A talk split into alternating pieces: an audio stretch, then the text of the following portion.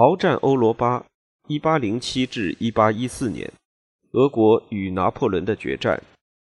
多米尼克·利芬著，吴田、王晨译。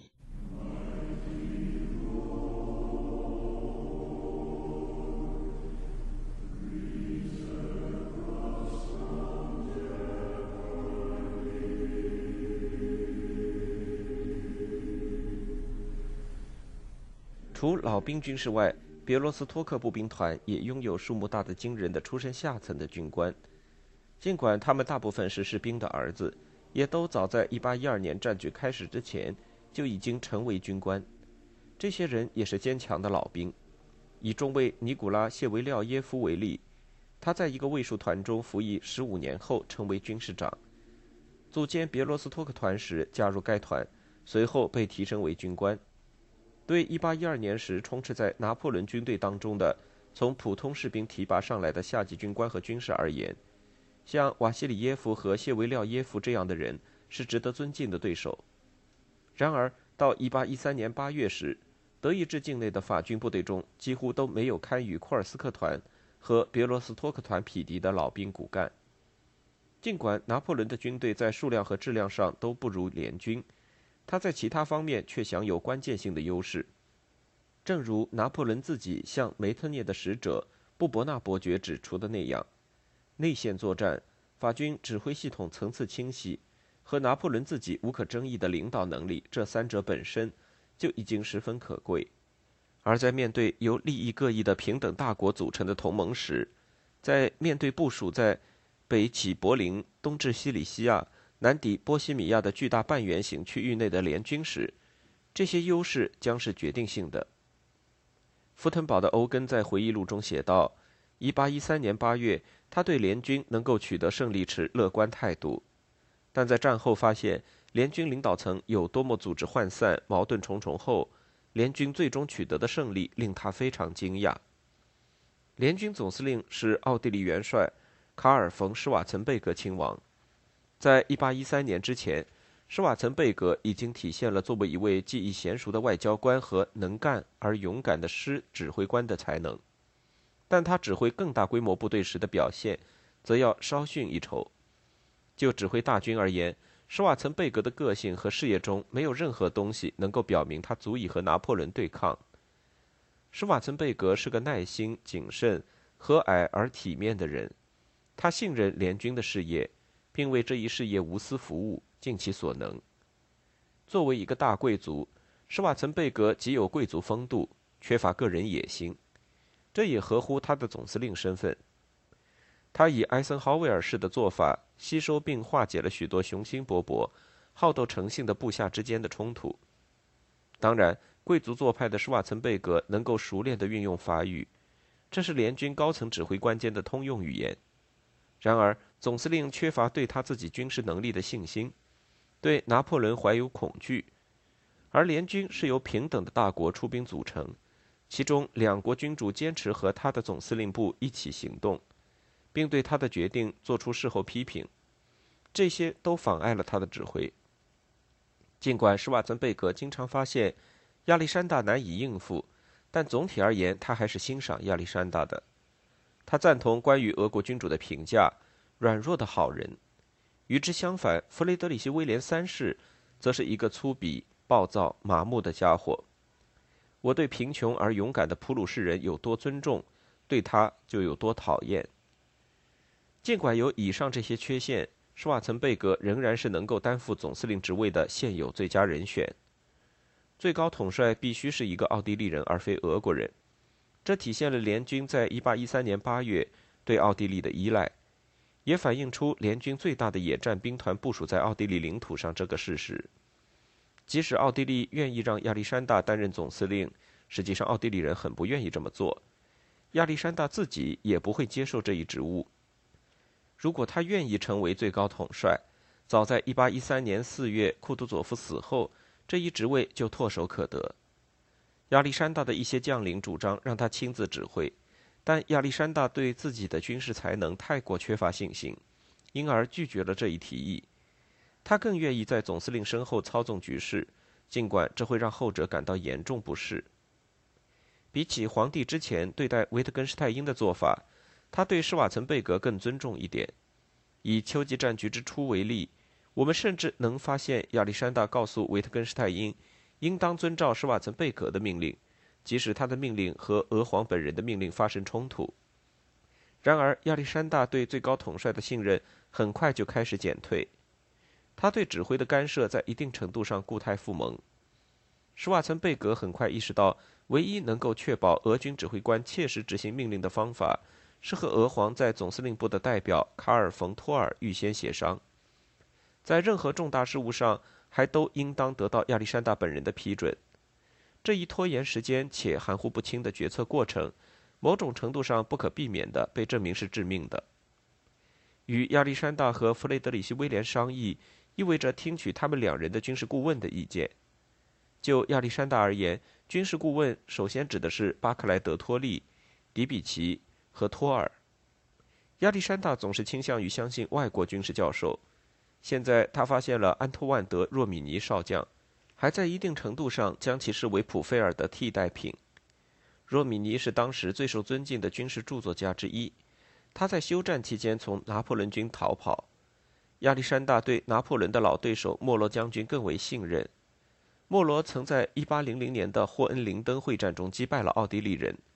流亡美国后接受亚历山大的邀请，加入了他的随从队伍。对施瓦岑贝格和他手下的奥地利参谋而言，希尔宫廷同盟君主和他们的俄国普鲁士将领们的高见已经足够糟糕了，不得不遵从莫罗和若米尼的意见，则是最后一根稻草。总司令在给妻子的信中描述了被懦弱者、各种花花公子、古怪计划的制定者、密谋者、白痴、饶舌者和吹毛求疵者围绕的挫败感。米哈伊洛夫斯基·丹尼列夫斯基则在他的日记中评论说：“联军的决策过程。”有时候就像是在群众大会上商量一样，与1812年库图佐夫总部中存在的明晰指挥系统大相径庭，尽管后者实际上只存在于他过于理想化的记忆当中。如果说施瓦岑贝格对联军主力军，也就是所谓的波西米亚军团的权力是有条件的话，那么他对其他两个联军军团的权力就几乎不存在了。北方军团由贝纳多特指挥。部署在柏林附近。作为一个独立大国，事实上的君主，贝纳多特必须得到一个军团的指挥权。他也很难被任何总司令控制。就主力军司令部而言，其中几乎没有人能够影响到贝纳多特的行动。瑞典王储只在一定程度上服从于亚历山大。不管怎样，施瓦岑贝格军团和贝纳多特军团之间的整个地区被拿破仑控制着。所以，穿梭于两个军团总部间的信使，一般要在东面兜一个大圈，花上许多天的时间。甚至连施瓦岑贝格控制西里西亚军团司令布吕歇尔将军的努力都先有成效。由于信息传递的延迟和普军将领向亚历山大和弗雷德里希威廉的呼吁，布吕歇尔成功的阻拦了总司令为让西里西亚军团进入波西米亚、掩护主力军侧翼而做出的努力。至少在波西米亚军团里，施瓦岑贝格能够直接向组成该军团奥地利分队的十二万名奥军士兵下令。然而，在西里西亚军团和北方军团中，却没有任何奥地利部队。联军的军事行动原则上应当遵循七月十至十二日，俄国、普鲁士、瑞典在特拉亨贝格商定的行动计划。特拉亨贝格计划堂皇地宣称，所有联军军团都将发起攻击。敌军营地将是他们的会师地点。如果拿破仑向任何一个联军军团发起攻击，另外两个军团都将攻击拿破仑的后方。只有西里西亚军团得到了回避与拿破仑作战的明确命令，这主要是因为联军方面的计划制定者在七月初认为该军团兵力仅为五万人。特拉亨贝格计划的主要缔造者是托尔。尽管名义上依然中立的奥地利不能参与制定特拉亨贝格计划的会议，但托尔此前已经前往奥地利总部，与施瓦岑贝格和拉德斯基展开长谈。他们也同意了特拉亨贝格计划的基本原则。因为奥地利的谨慎，计划后来得到了一部分修正。除非其他联军军团能够加入会战，否则所有联军军团现在都必须回避与拿破仑本人作战。特拉亨贝格计划在许多方面有积极意义。拿破仑正在德意志境内，赶走他的唯一途径就是所有联军军团发起协同攻势，避免任何一个联军军团单独与拿破仑亲自指挥的主力部队发生会战，也是明智的。他是否能够实现，则是另一回事。一个先入侵萨克森，而后又在拿破仑反击运动面前退却的军团，将会进行大量令人疲乏的行军。回避与正在衔尾追击的拿破仑发生会战，则无论如何都是说起来容易做起来难。俄军可能拥有后卫作战的技艺和维持联军战略的耐力，但奥地利军队或普鲁士国民后备军能否做到这一点，依然有一定争议。在没有无线电或电话的情况下，协调三个军团的向心运动只能依靠最粗略的草案。一些军团注定要比其他军团移动得快。当联军逼近拿破仑时，他利用所处的中间位置攻击一个军团，并在关键的几天内挡住其他军团的概率将会提高。联军指挥官的个性也增加了这种状况发生的可能性。布吕歇尔勇敢好斗，倾向于冒险作战，他对拿破仑毫不畏惧。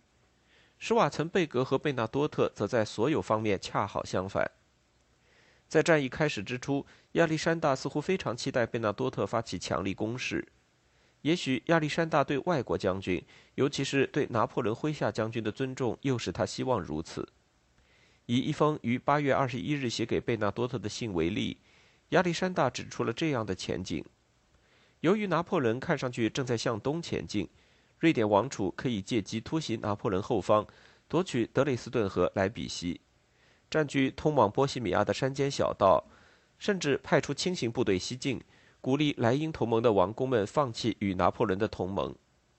然而，贝纳多特过去的作为事实上表明，他根本就不愿意或不能展开这样浮夸的攻击行动。多年以来，贝纳多特表现出他作为一位优秀的管理者和技巧娴熟的政治家的素质，但他仅仅是一个谨慎的、有一定能力的将军。贝纳多特的行动也受到严重制约，其中一些制约因素是政治性的。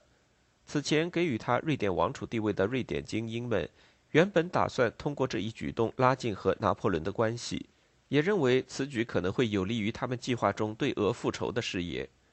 与之相反，贝纳多特将瑞典带进了与亚历山大的同盟，放弃了看似黄金般的夺回芬兰的机会。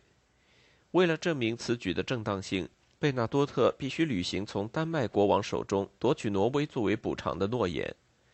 这一方面将他牢牢固定在联军一方，因为拿破仑永远不会同意劫夺自己的丹麦同盟。然而，关于为瑞典夺取挪威一事，联军的胜利只是他的必要条件，却远非充分条件。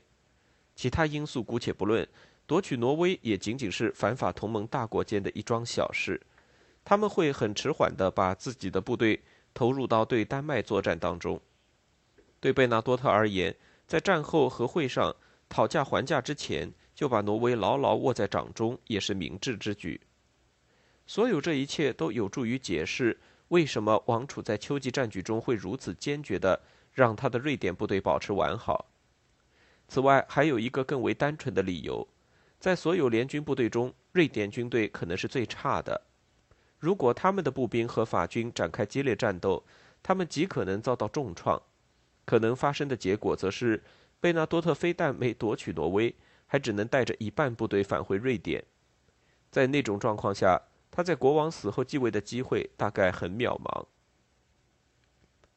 北方军团也面临着战略困境。如果拿破仑在战役之初向布吕歇尔或是施瓦岑贝格方向进军，这两人都拥有足够的退却空间。以施瓦岑贝格为例，他可以退到自己在波西米亚中部和南部的补给基地、要塞和良好的防御阵地上。在其他两个联军军团和大批联军轻骑兵进入拿破仑后方的状况下，拿破仑追击布吕歇尔或者施瓦岑贝格的距离将会严重受限。与之相反，贝纳多特的军队则被部署在柏林正前方。他自己也许希望退到他设在波罗的海沿岸的瑞典基地，但如果他未经一战便放弃柏林，贝纳多特将会面临麾下普鲁士将领的暴动，而这些普鲁士将领的部队是北方军团的最大组成部分。贝纳多特了解这一点，因而计划击退任何指向柏林的法军攻击。由于确信拿破仑将把夺取普鲁士首都放在首位，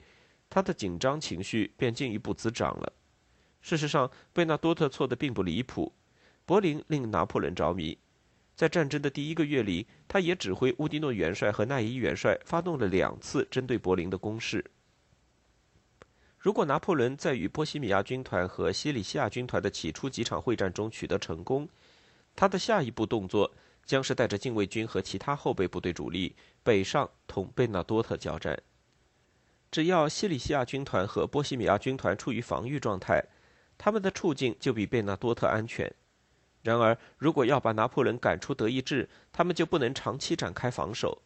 一旦这两个军团攻入拿破仑位于萨克森中部的基地，他们也会变得易于受伤。以施瓦岑贝格为例，他的部队必须越过厄尔士山脉，换句话说，就是沿着整条萨克森波西米亚边界延伸的山脉。从波西米亚境内出发，仅有两条能够通过厄尔士山脉的像样道路，是通过德累斯顿和莱比锡的大道。但这两条大道在越过山脉时，间距已经达到了一百公里。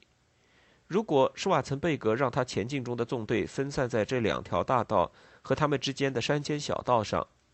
拿破仑将有可能对他的一翼展开突袭，而施瓦岑贝格的其余部队却不能及时赶来救援。快速横穿厄尔士山脉中的陡峭山谷和蜿蜒山路，即便对信使来说也十分崎岖难行，更不用说大批军队了。另外，如果施瓦岑贝格试图将他的大部分部队集中到仅仅一条大路上，后勤问题将会大大增加，他的纵队也将运动得十分缓慢，这会引发另一种更可能的状况：拿破仑将会猛攻联军的先头师，而那时施瓦岑贝格的其他部队正在群山中排成长队缓慢前行。假如布吕歇尔军团侵入萨克森中部，他就必须越过易北河，但易北河上的所有渡口要塞都在拿破仑掌控之中。这意味着，只有拿破仑能够使麾下部队快速而安全地过河。布吕歇尔过河的唯一方法是搭建浮桥。在架设浮桥方面，布吕歇尔主要依靠俄军舟桥连。这些舟桥部队在西里夏军团起初跨过易北河和后来越过莱茵河时表现极为出色。他们架设的桥梁看上去显然摇摇欲坠。布里希尔的一位俄军高级参谋回忆说：“这些桥梁仅仅高过水面两三尺。”过桥时必须极其小心，桥梁时刻都在不停起伏，马匹必须被牵着通过。对其中一条驳船上帆布的任何损坏，都会导致他立刻沉没。一旦军队渡过易北河，他要么拆毁浮桥，放弃与后方的交通，要么就建立野战工事保护桥头堡。后者的坚固程度永远不可能和永备要塞相提并论，因此需要配备多得多的驻军。一支通过这种浮桥的军队，其行动将会比通过永久性结构的桥梁的军队慢得多，因此在过河途中被敌军攻击的概率也就高得多。被迫在拿破仑追击下匆忙通过这样一座桥梁，对任何指挥官而言都是梦魇。如果那时的天气也对联军不利，损坏了组成浮桥的平底船，或者使桥梁不能通行的话，那么真正的灾难就迫近了。仅仅从联军角度观察事态，会不可避免地忽略拿破仑也面临着严重的问题。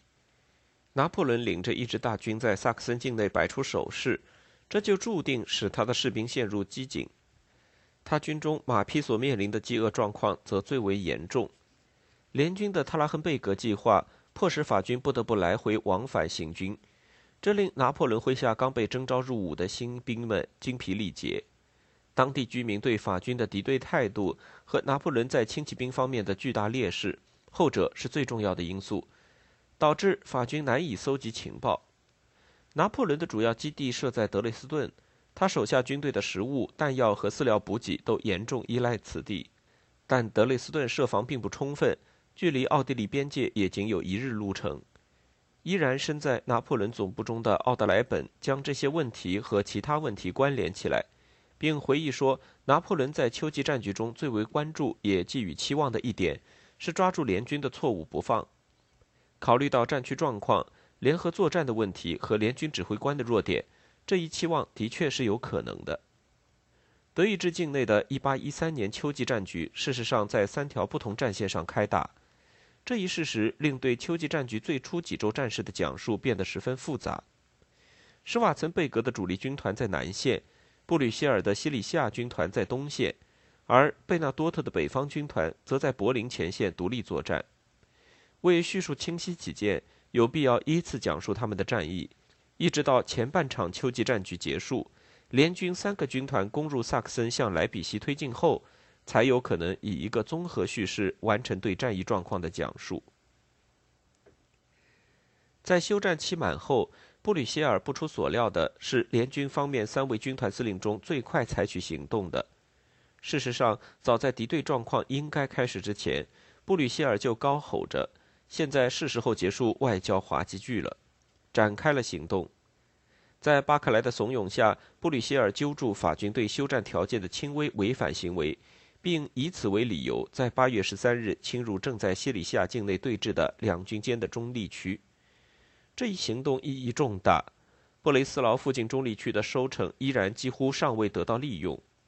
这在被两支大军于1813年6月和7月消耗殆尽的西里西亚省显得尤为突出。这个巨大的战利品值得一方出手将其彻底垄断，拒不给予敌方。更重要的是，布里希尔的行动夺取了主动权，并迫使拿破仑回应联军的作战行动，而非自行支配部队。以西里西亚军团的前进为例，他将拿破仑的注意力从巴克莱的俄国和普鲁士纵队上转移出去。巴克莱所部此时正在朝西南方向进军。以便与施瓦岑贝格在波西米亚的军队会合。如果法军在这些纵队正在行军时发起攻击，后果可能变得很严重。此外，布吕歇尔通过夺取主动权，把对面的法军打了个措手不及，将他们一路赶出中立区，撵到博贝尔河以外。前进中的布吕歇尔军团分布如下：萨肯兵团的一万八千名俄军位于右翼。约克麾下的三万八千名普军位于中央，由朗日龙率领的四万名俄军位于左翼。布吕歇尔军中资历最高的俄罗斯军官亚历山大·德·朗日龙伯爵，是为俄国效劳的许多法国流亡者之一。他经历的第一场战争是美国独立战争，后来在1790年加入正在围攻奥斯曼帝国伊斯迈尔要塞的俄军。朗日龙这么做的原因，部分是出于对冒险的渴望，但也有流言说他正在逃避和一位主教的决斗。朗日龙在围攻要塞的战斗中表现出了勇气和进取心，因而赢得了俄国人的尊重。他此后一生都在为俄军效力。1814年3月，朗日龙多年以来首次看到巴黎，此时恰逢他的部队猛攻城门外的蒙马特尔高地。他在俄军中一路得到提升，大部分时间都在和土耳其人作战，但也参加了奥斯特利茨会战。朗日龙在奥斯特利茨并不出色的表现激起了亚历山大的愤怒，这几乎断送了他的职业生涯。此后，朗日龙依靠对付土耳其人时的表现，重新赢得了皇帝的信任。但很少有人怀疑一点，那就是这位伯爵作为将领，虽然表现不错，却远非杰出。在布吕歇尔的俄普联合军团中，朗日龙某种程度而言表现得像个怪人。他是非常典型的法国南方人，暗肤色、黑眼睛、黑头发。他拥有魅力、机智和旧制度下巴黎沙龙的谈话方式，写作悲剧和歌曲，喜欢猜字游戏、哑谜和谜语，玩起来十分专注。他常常会低头背着手来回走动。沉浸在思考和谜语之中。然而，他在战场上表现得冷静且令人印象深刻，也擅长观察地形。他已经能说一口娴熟流利的俄语，不过口音十分古怪，这让他麾下的士兵经常感到费解。无论如何，他受到士兵的广泛爱戴，而他们间的赞赏也是相互的。朗日龙最为惹人喜爱的品质之一是他对普通俄国士兵的勇敢、正直和自我牺牲精神的高度钦佩。正如他一直指出的那样，能够指挥俄国士兵是他的极大荣誉。也许这会让人联想到殖民地官员。和国内庸俗而爱出风头的布尔乔亚相比，那些人更喜欢刚强的土著农民。但朗热龙对他麾下的军官也是慷慨，甚至颇具骑士风度的。他会敏锐地表扬他人，也经常对自己持批评态度。然而，作为布吕歇尔军团中资历最高的俄军军官，朗日龙也要对俄普两军和两军指挥官间的良好关系负责，而他在这一点上出了问题。朗日龙不会说德语，而布吕歇尔一句法语或俄语都不会说。为了和布吕歇尔沟通，朗日龙需要与布吕歇尔的参谋长格奈泽瑙用法语交流。像那个时代大部分法国人一样，朗日龙认为德意志人不过是笑料罢了。他曾评论说：“这个民族沉重、拘谨、矮板、迟缓的想象力和他们的粗野行为，让他们同其他民族合不来。”格奈泽瑙对法国人的厌恶更胜于朗日龙对德意志人的讨厌。除此之外，布里希尔的参谋长某种程度来说是个激进分子，他梦想在德意志人民当中掀起和法国革命时一样的民族主义狂热。他会憎恶但理解和他倾向类似的法国人，而一个与自己国度作战的流亡伯爵就完全是另一回事了。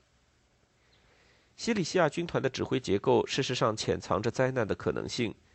萨肯和布里希尔至少可以用德语交谈，他俩的互相仰慕则来得很及时。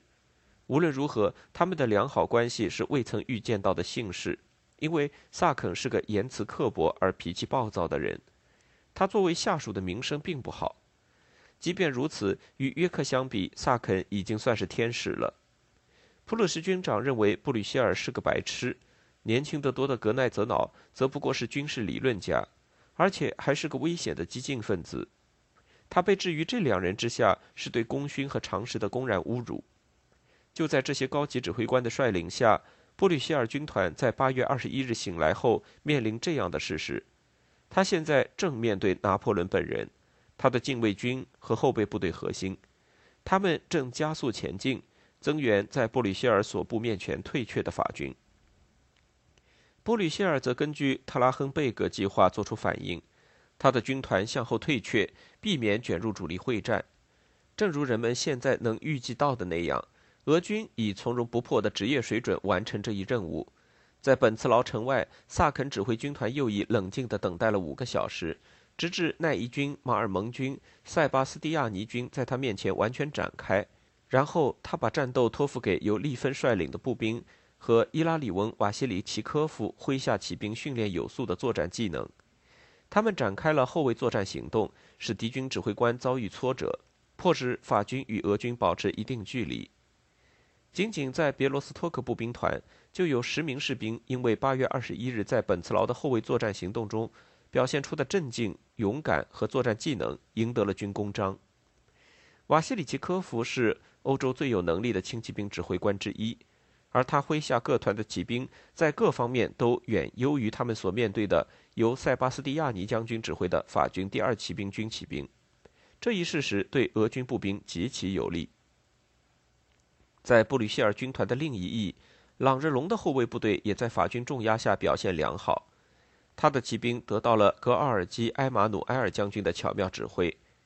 埃马努埃尔是一个来自俄国南部的塞尔维亚移民的儿子。后卫总指挥官则是亚历山大·鲁德泽维奇，一个在十二岁接受东正教洗礼的克里米亚鞑靼人。鲁德泽维奇是个受过训练的参谋，理论上他是朗日龙的参谋长。然而，朗日龙实际上把他的军需总监保罗·奈德哈特上校当作参谋长，而把鲁德泽维奇作为麻烦解决者使用。哪里状况最棘手，鲁德泽维奇就去哪里。朗日龙在回忆录中写道：“鲁德泽维奇身上独一无二地综合了参谋训练和在高加索的常年战斗经验，因此是他的兵团中最有能力的将军。”布吕歇尔和格奈泽瑙唯有这次完全赞同朗日龙的看法。格奈泽瑙致信普鲁士首相哈登贝格，信中说：“鲁德泽维奇的后卫在8月21日面临着被占有巨大优势的敌军切断退路的危险。”许多将军在这样危险的状况下会心慌意乱、丧失判断力，但鲁德泽维奇则以智慧、冷静和勇敢作出反应。将法军击退，并在法军眼皮底下把部队撤过博贝尔河。普鲁士军队，尤其是普鲁士国民后备军，将怎样进行抵抗拿破仑的后卫作战行动，则是更不确定的事。事实上，普军从博贝尔河到卡茨巴赫河的四天退却作战中，表现出了勇敢和纪律。而卡茨巴赫河也正是布吕歇尔八天前开始行动的地方。然而，西里西亚军团的来回行军令部队疲惫，尤其是令普鲁士民兵精疲力竭。以第六西里西亚国民后备团为例。在布里歇尔开始前进时，这个团有两千人之多，而八天后，他就消散到仅有七百人而已。这主要是军队在前进和随后的退却中速度过快所致。此外，布吕歇尔的参谋部需要时间走上正轨。西里西亚军团毕竟只是在战局开始前夜才集中到一起，在从博贝尔河到卡兹巴赫河的退却中，普军纵队有时会横越甚至穿进辎重车队里。夜行军则是导致约克军疲劳的特殊因素。